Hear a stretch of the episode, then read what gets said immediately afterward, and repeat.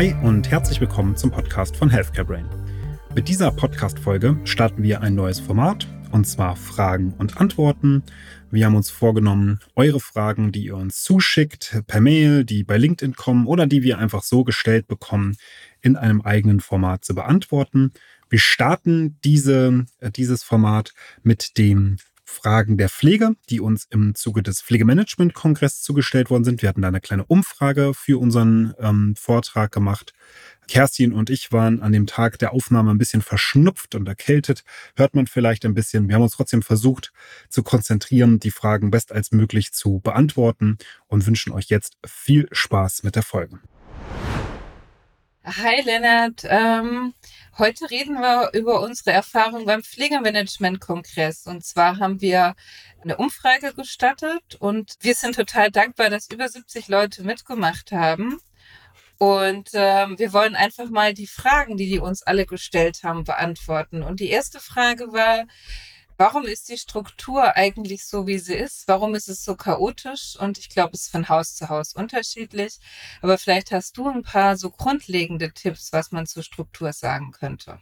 Ähm, da ging es ja so ein bisschen um die Einkaufsstruktur, also wer entscheidet was und ähm, wie kommen die Produkte eigentlich dann in die Klinik und wer entscheidet darüber, welche Produkte eingesetzt werden.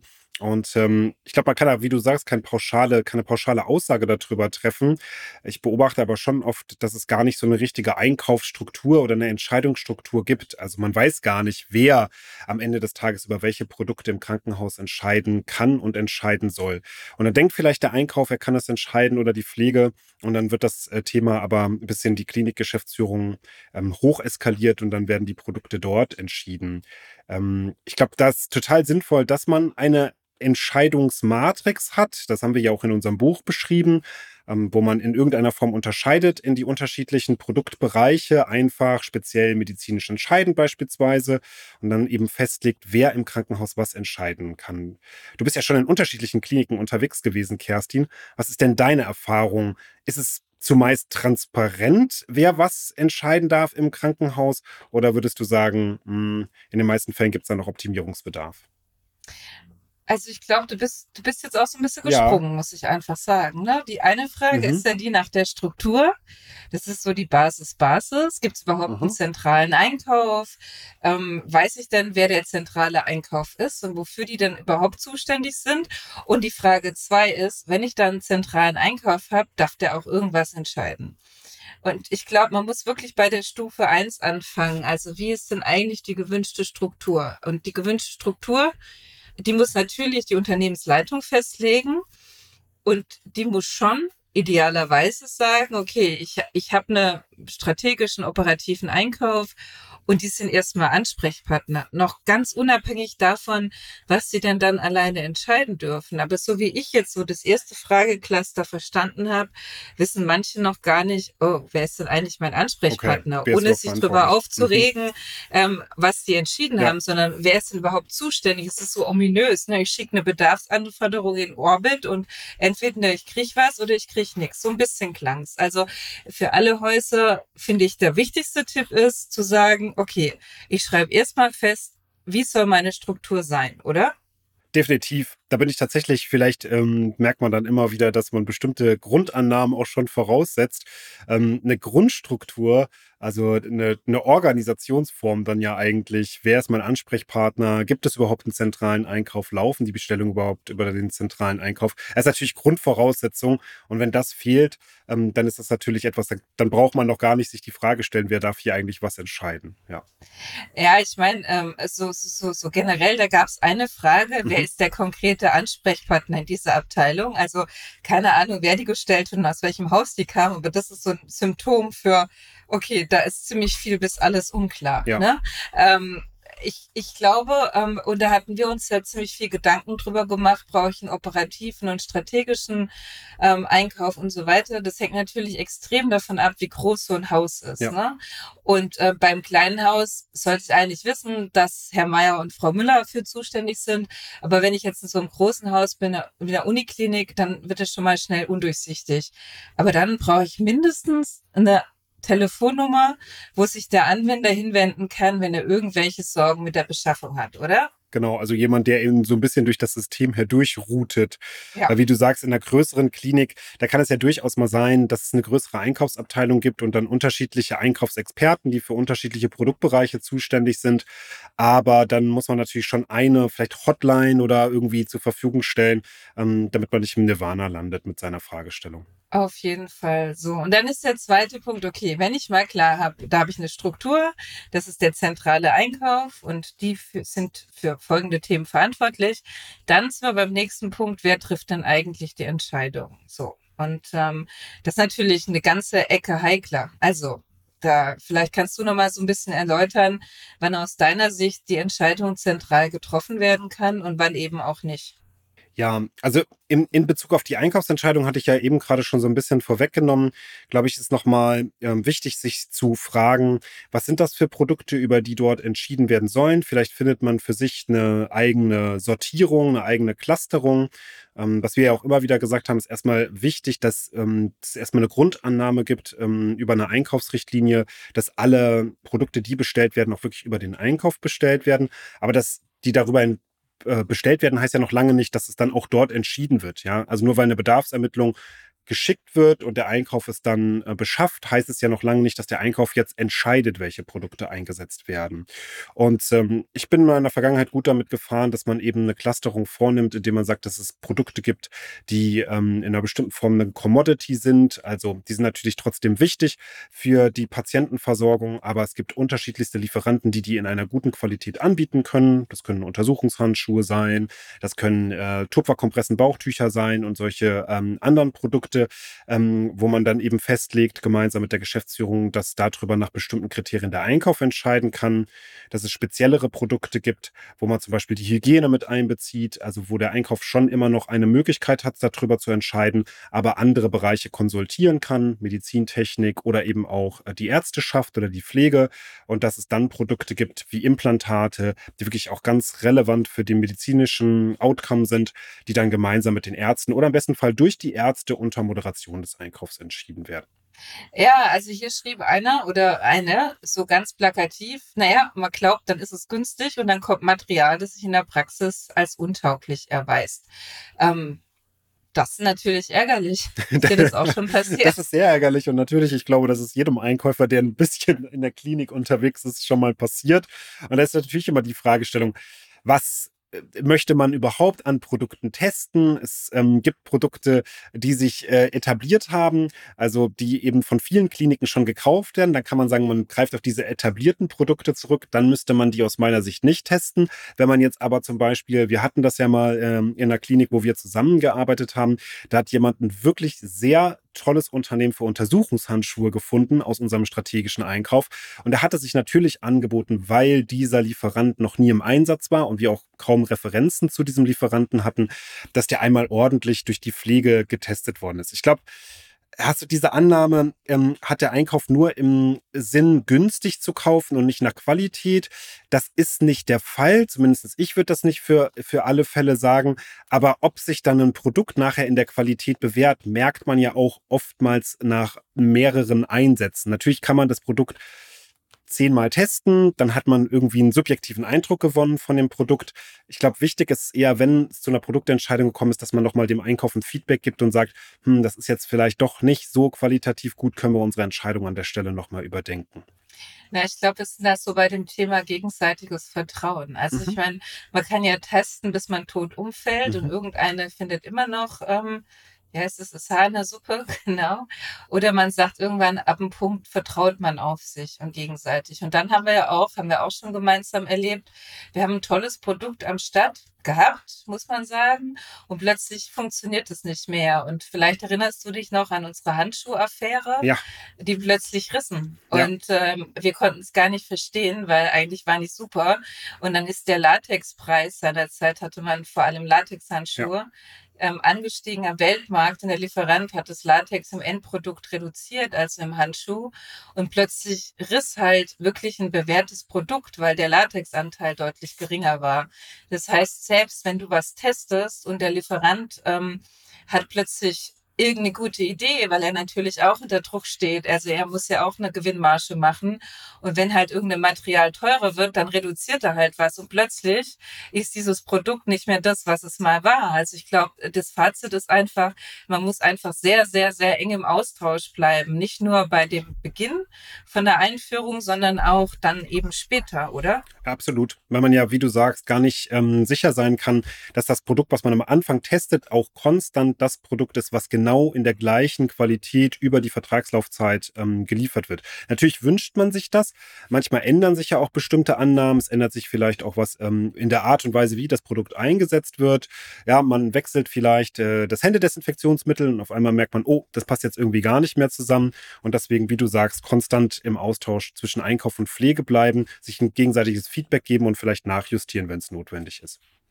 Ja, da fragt noch einer, nach welchen Kriterien Produkte eingekauft werden und was ich als PDL tun kann, damit es besser wird. Und ähm, ich glaube, häufig ist es so, dass man als PDL oder als Arzt oder als Pflegekraft mhm. ähm, sagt, oh, ich hätte gern ein super Produkt, das muss einfach funktionieren. Aber was ist denn objektiv ein super Produkt? Und ich glaube, wir sind wirklich auf die Unterstützung von Fachkräften aus ärztlichem Dienst, aus Pflegedienst angewiesen, die dann wirklich definieren, was macht eigentlich dieses super Produkt unterm Strich aus? Also äh, was macht ein Produkt so, ja, so so toll, so, so, so gut im Alltag, genau, ne? so ja, besonders. Ja. Also was sind die objektiven Kriterien? Und ich meine, klar, beim Handschuh, der muss sich gut tragen, der muss gefühlsecht sein und so weiter. Aber wir haben ja tausend Produkte mehr und für den Einkauf ist es halt total schwer zu begreifen, woher diese Produktqualität tatsächlich im Kern kommt. Und da muss man wirklich gemeinsam arbeiten, ne? Ja, plus der Punkt, ähm, was du ja auch schon gesagt hattest, der eine findet, dass das das beste Produkt ist, was er je in den Händen gehabt hat oder an den Händen gehabt hat. Und der andere sagt, das ist genau das Produkt, was ich überhaupt gar nicht gut finde. Und unsere Herausforderung ist es aber, ähm, die Produkte natürlich verfügbar zu halten. Und mit jedem Produkt, was wir hinzunehmen, wird das umso schwieriger. Und manchmal gibt es eben nicht so dieses, diesen hundertprozentigen Zuspruch über alle Mitarbeitenden zu einem Produkt. Und da muss man den besten Kompromiss finden. Naja, ich glaube, ich würde trotzdem noch mal an alle richten, einen Appell an alle. Ne? Ja. Also man, man kommt so schnell, ach, die vom Einkauf, die kriegen es ja nicht hin. Ne? Mhm. Und ähm, auf der anderen Seite halt, dass man sagt, naja, ich brauche unbedingt das Produkt von der Firma X, weil das ist das Beste. Aber das Produkt von Firma X ist kein objektives Kriterium. Und ähm, genau. wir, wir, wir müssen uns einfach drauf ähm, viel mehr konzentrieren, gemeinsam rauszuarbeiten, was denn die objektiven Merkmale von wirklich einem guten Produkt sind. Ne? Ja, ganz genau. Und das hilft uns vielleicht auch in dem, ein bisschen in dem nächsten Punkt. Ne? Ja, genau. Also da war so die Frage, also es geht so ein bisschen, warum dauert alles so lange? Warum ist alles so kompliziert? Und ähm, warum verstehen die Logistiker den Bedarf von meinem Bereich nicht? Ja, so dieses Thema. Wie würdest du das jetzt mal beantworten? Warum ist der Einkauf so kompliziert und langsam? Das ist eine sehr gute Frage. Ich glaube, da kann man natürlich mehrere Faktoren jetzt ins Feld führen und man muss natürlich auch aufpassen, ähm, dass es jetzt nicht zu so einer Rechtfertigungsthematik wird, weil es gibt natürlich nach wie vor Verbesserungsbedarf.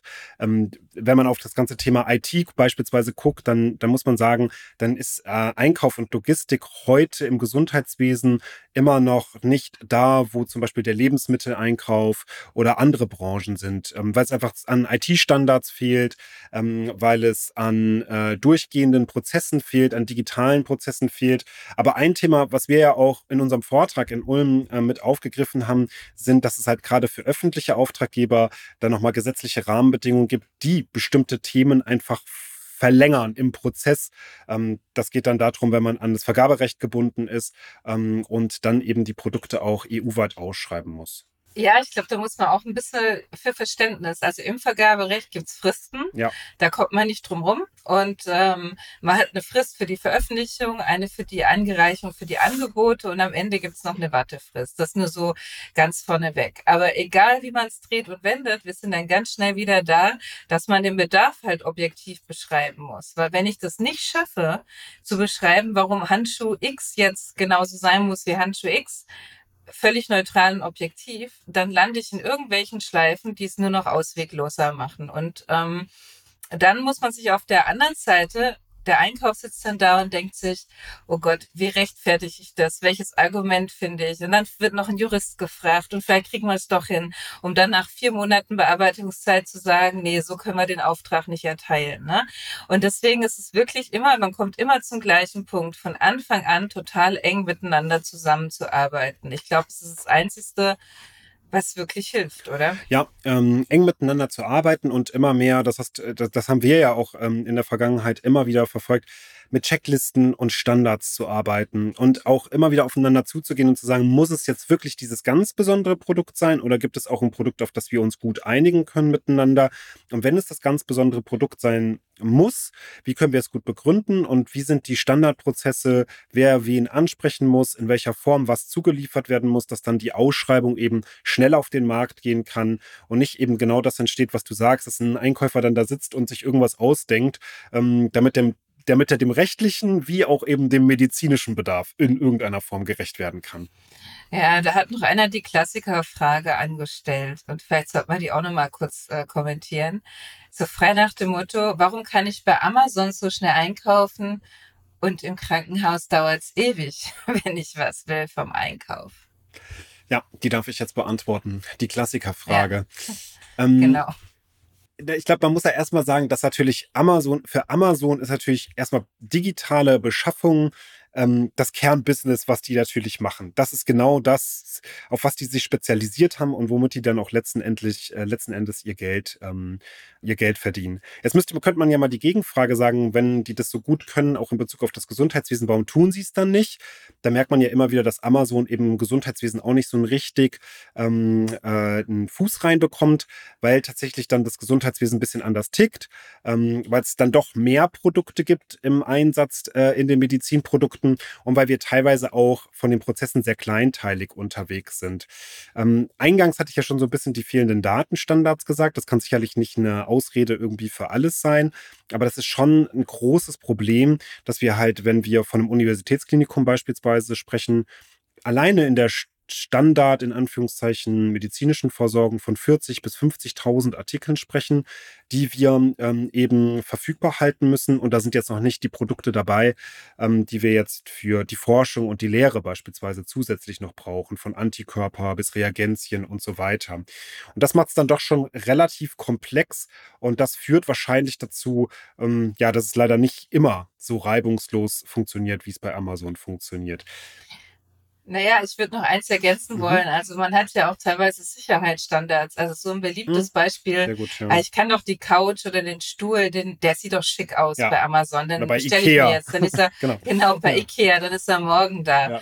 Aber ähm, den darf ich ja so ohne weiteres im Krankenhaus gar nicht benutzen, weil die Beschichtung nicht hygienisch abwaschbar ist, weil das Material entflammbar ist und ich das nicht in irgendwelchen ähm, öffentlichen oder äh, Bereichen vom Krankenhaus stellen darf. Und unterm Strich ist es ja auch einfach so, selbst wenn ich bei Ikea natürlich einen Stuhl und einen Tisch sofort holen könnte, wenn ich in der Stadt wohne und nicht auf dem Dorf, dann ist es meistens eben ein, ein Einrichtungsgegenstand fürs private Wohnen, was den Sicherheitsbedingungen, die wir im Krankenhaus brauchen, nicht entspricht. Und ähm, die Lieferzeiten für manche Produkte, die dann den Sicherheitsstandards entsprechen, sind einfach auch ungleich länger als der Standardstuhl, den ich bei IKEA halt holen kann, ne?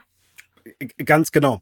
Ich, ich glaube aber trotzdem, dass ähm, die Art und Weise, wie einfach das bei Amazon funktioniert, immer letzten Endes der Maßstab sein muss. Vielleicht werden wir nie dort ankommen, aber ich finde schon, es muss der Maßstab sein, dass besten Fall vielleicht man auch selbst ähm, innerhalb der Pflege für die meisten Produkte aufgrund von einer Modulversorgung gar keine Bestellung, gar keine Anforderungen auslösen muss, sondern Einkauf und Logistik muss im Hintergrund einfach funktionieren. Und ich glaube auch, vielleicht merkt man das noch nicht in allen Krankenhäusern in Deutschland, dass wir aktuell da große Schritte dahin machen, weil es ja schon viele Initiativen und viel Professionalisierung in dem Bereich gibt.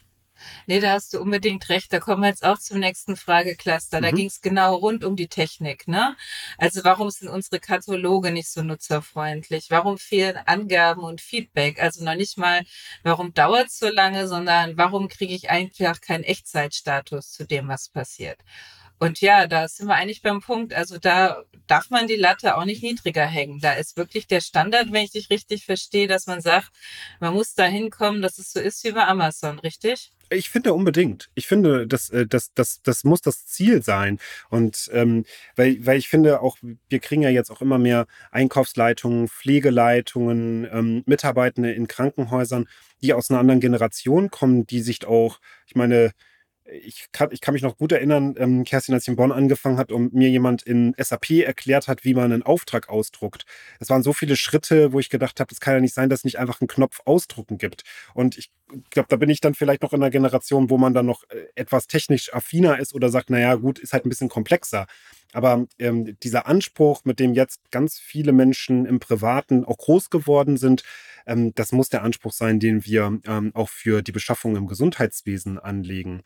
Vielleicht noch ein Gedanke, warum es vielleicht nicht so ganz funktioniert. Ähm, wir müssen uns natürlich immer äh, überlegen, was hat, was hat für eine Einkaufsmacht beispielsweise eine Edeka-Gruppe gegenüber ihren äh, Lieferanten und was können die dann per Vertrag auch alles durchdrücken, sei es jetzt beispielsweise Datenstandards, sei es Bebilderung von Produkten, sei es auch auf der Preisseite und der Lieferverfügbarkeit das ist etwas, was wir einfach im Krankenhaus an der Stelle nicht haben. Wir haben es mit zehn sehr großen Geschäftspartnern zu tun, die fast 50 Prozent der gesamten Welt an Medizinprodukten aktuell beliefern. Und die müssen wir immer wieder bewegen, überzeugen, dass es eben auch sinnvoll ist, dass wir gute Daten bekommen, dass die dann vielleicht auch noch bebildert sind, die Produkte, dass die Produkte auch aktuell gehalten werden. Und das sind so Punkte vielleicht, ja, das kann, darf, darf keine Ausrede sein, aber etwas, was dann nochmal ein bisschen komplexer ist oder eine Herausforderung darstellt. Naja, ich glaube, es ist einfach, wie man sich traut, auch als ähm, Krankenhaus aufzutreten. Also man hat sich lange das auch nicht getraut. Ich meine, beim ähm, irgendeinem Supermarkt, da ist man es gewohnt, man geht da, ein Etikett ist drauf, kriegst du die Kalorien und äh, weiß ich nicht, alle Zutaten vom Käse, Joghurt oder sonst was. Und beim im Gesundheitswesen ist es halt nicht so, obwohl das eigentlich genauso möglich wäre. Und die Lobby war halt lange Zeit nicht da, ne? Und ähm, also ich meine, das ist jetzt wirklich keine Entschuldigung, aber da müssen alle gemeinsam dran weiterarbeiten. Und man hat dann auch oft im Gesundheitswesen den Effekt, dass die Leute sagen, naja, es ist so, wie es ist und ähm, naja, da können wir jetzt auch nichts machen gerade. Aber das ist ja. falsch. Also ich glaube, wir können ja. da alle sehr viel noch dran machen. Ja.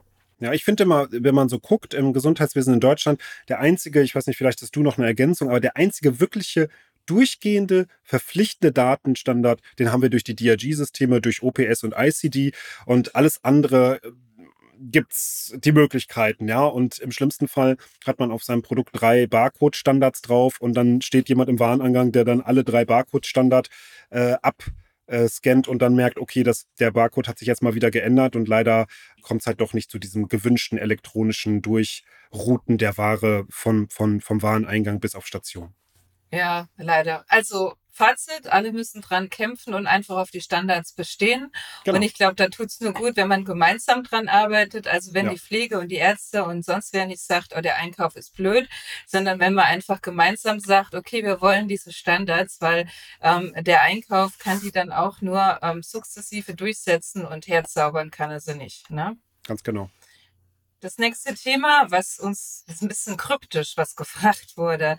So ganz weiß ich es nicht, aber ich, ich lese dir mal vor und vielleicht hast du mehr Ahnung, was du darauf antworten möchtest. Ich versuche. Also werden, werden im Einkauf in der Regel Boni ausgeschüttet, wenn die variablen Kosten der Verbrauchsprodukte unterjährig besonders niedrig ausfallen. Das ist wirklich eine etwas kryptische Frage. Werden im Einkauf in der Regel Boni ausgestellt, wenn die variablen Kosten der Verbrauchsprodukte unterjährig besonders niedrig ausfallen? Also, also ein bisschen habe ich das Gefühl, man unterstellt uns, dass die Boni bei uns zu Hause landen.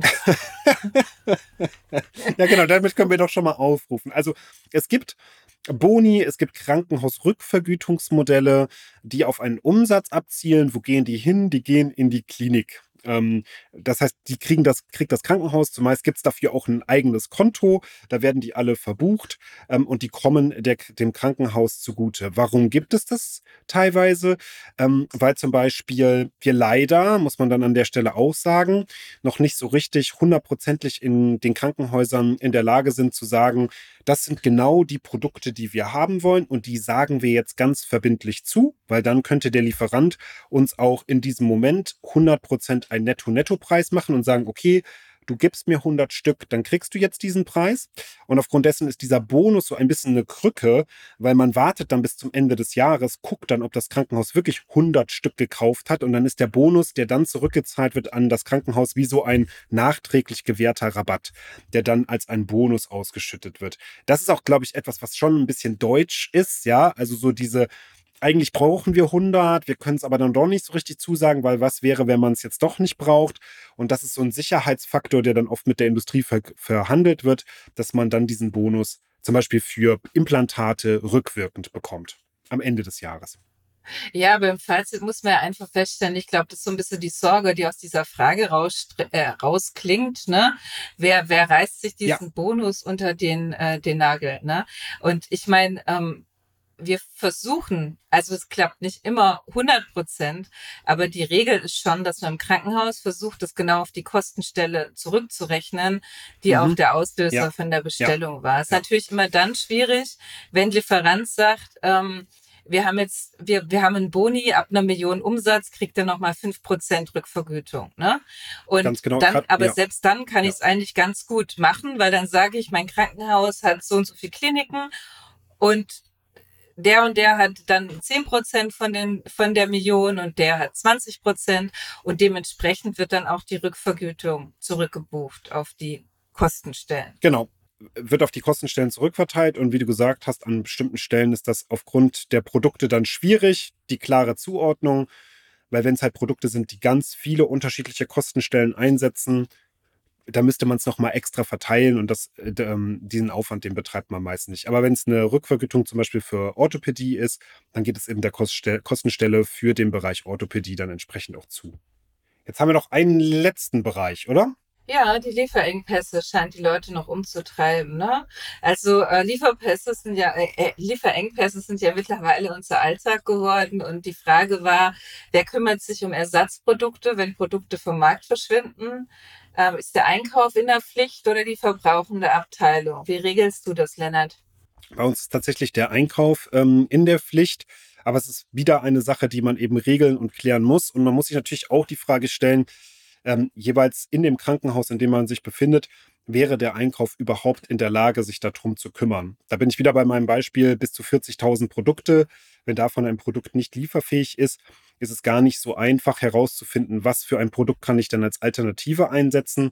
Ähm, da helfen die Einkaufsgemeinschaften immer mehr, die ähm, sogenannte Produktalternativlisten aufbauen oder auch eben selbst, wenn es ein deutschlandweiter Lieferengpass ist, dann Informationen mitgeben. Das sind die Produkte, die es vielleicht noch gibt. Man muss sich aber klar machen, dass immer dann, wenn ein relevantes Produkt oder Lieferanter, Lieferant eine kurze Zeit lang, wir haben das ja jetzt gerade bei Jono Steril, bei Fresenius, nicht liefern kann, dass mittlerweile die Mengen so knapp verteilt sind und so wenig Pufferlager sind, dass zumindest ein anderer Lieferant nicht einfach so einspringen kann und die gesamte Menge dann quasi zur Verfügung stellen kann, die der Markt an der Stelle braucht. Das ist immer wieder leider immer mehr eine Routine oder es wird immer mehr so wieder zu einer Routinesituation, wie du es gerade auch schon gesagt hast.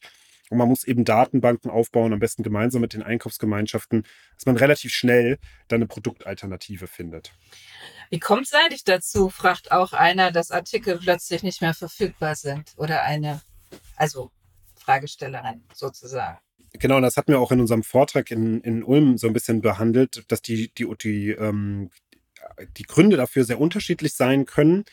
Man muss sich äh, immer klar machen, dass wir äh, innerhalb des Gesundheitswesens, innerhalb der Krankenhäuser fast eine Million Produkte versuchen tagtäglich, tagtäglich verfügbar zu halten. Wenn man jetzt zu einem Discounter guckt, dann sind das so um die 10.000 bis 20.000 Produkte, die der verfügbar hält. Und wir merken es ja auch immer mehr. Wir gehen teilweise auch äh, einkaufen und es gibt bestimmte Produkte nicht. Das ist also ein weltweites Thema. Es hat was damit zu tun, dass die Produkte, die wir einkaufen, nicht oder nur sehr wenig in Deutschland hergestellt werden. Und wenn sie in Deutschland hergestellt werden, dass Rohstoffe dann über eine lange, lange, lange, lange Lieferkette eben sich erstrecken und dass wir sehr wenig Lagerplätze nur noch haben oder Pufferläger. Immer dann, wenn es zu einer Schwankung in der Lieferkette kommt, kann das ausgeglichen werden, wenn es halt Lagerbestände gibt. Die Kliniken haben aber ihre Läger weitestgehend abgebaut, die Lieferanten ebenfalls. Und so ist der meiste Anteil aller unserer Produkte auf der Straße, auf dem Wasser, auf der Schiene. Und wenn da was passiert, dann braucht es halt ein bisschen, bis das dann wieder aufgeholt wird. Na, ich glaube, da könnte man aber trotzdem einwenden, das war doch vor fünf Jahren auch nicht anders, ne? Ja, das könnte man schon einwenden. Es kommen natürlich noch ein paar Punkte hinzu.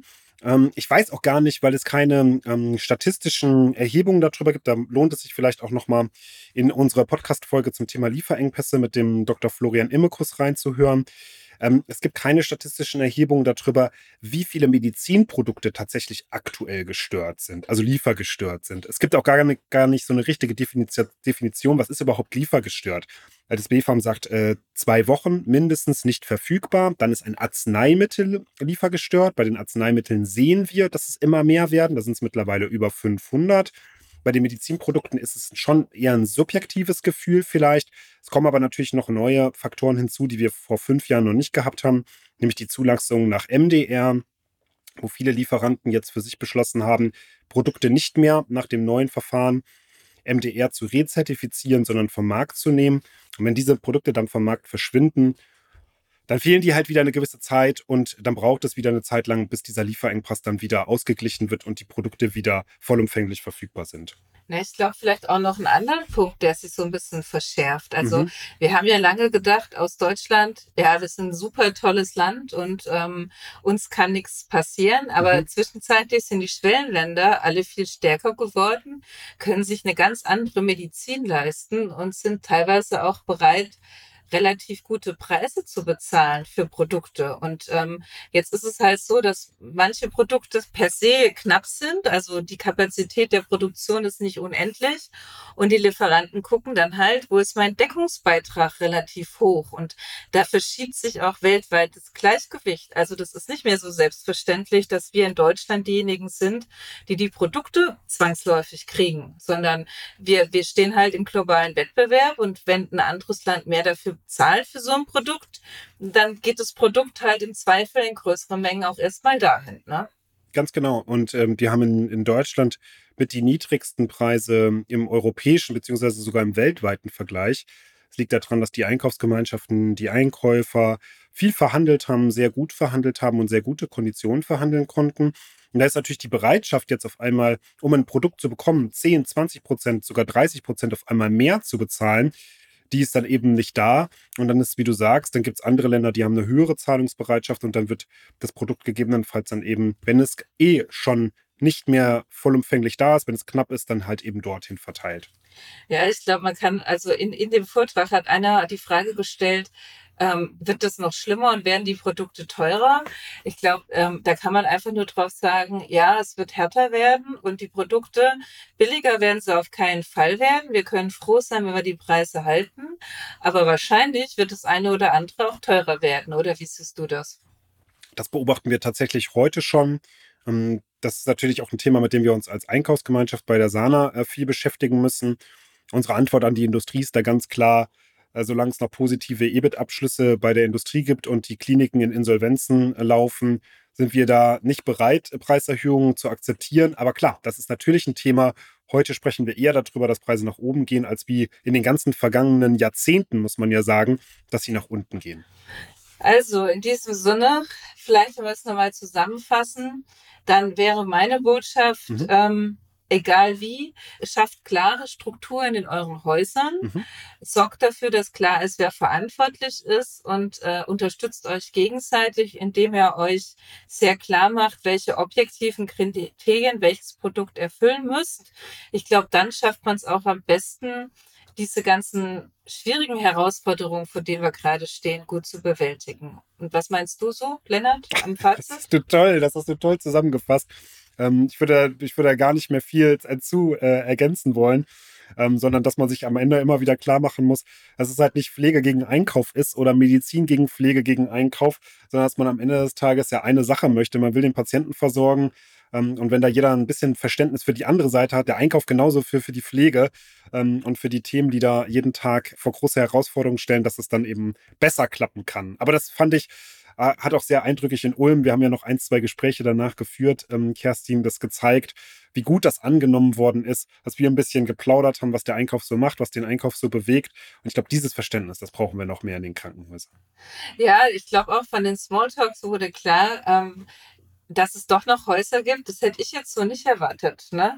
wo es also weil wir es ja auch anders gestaltet haben, deswegen sind wir uns in unserer eigenen Bubble ja irgendwie gefangen, ja. aber die irgendwie dastehen, wo wir so angefangen haben, ne? mit dieser maximalen Distanz und diesen Grabenkämpfen und ähm, naja, man ist sich da irgendwie, der eine macht was, was mir nicht gut tut oder ja. so. Ja. Ähm, das, das ist halt wirklicher Quatsch. Also ähm, wer immer sich noch in diesem Grabenkampf befindet, muss schnellnächst da raus, weil sonst wird es echt noch schwieriger mit den globalen Herausforderungen Herausforderung, die wir nun mal bewältigen müssen. Ne?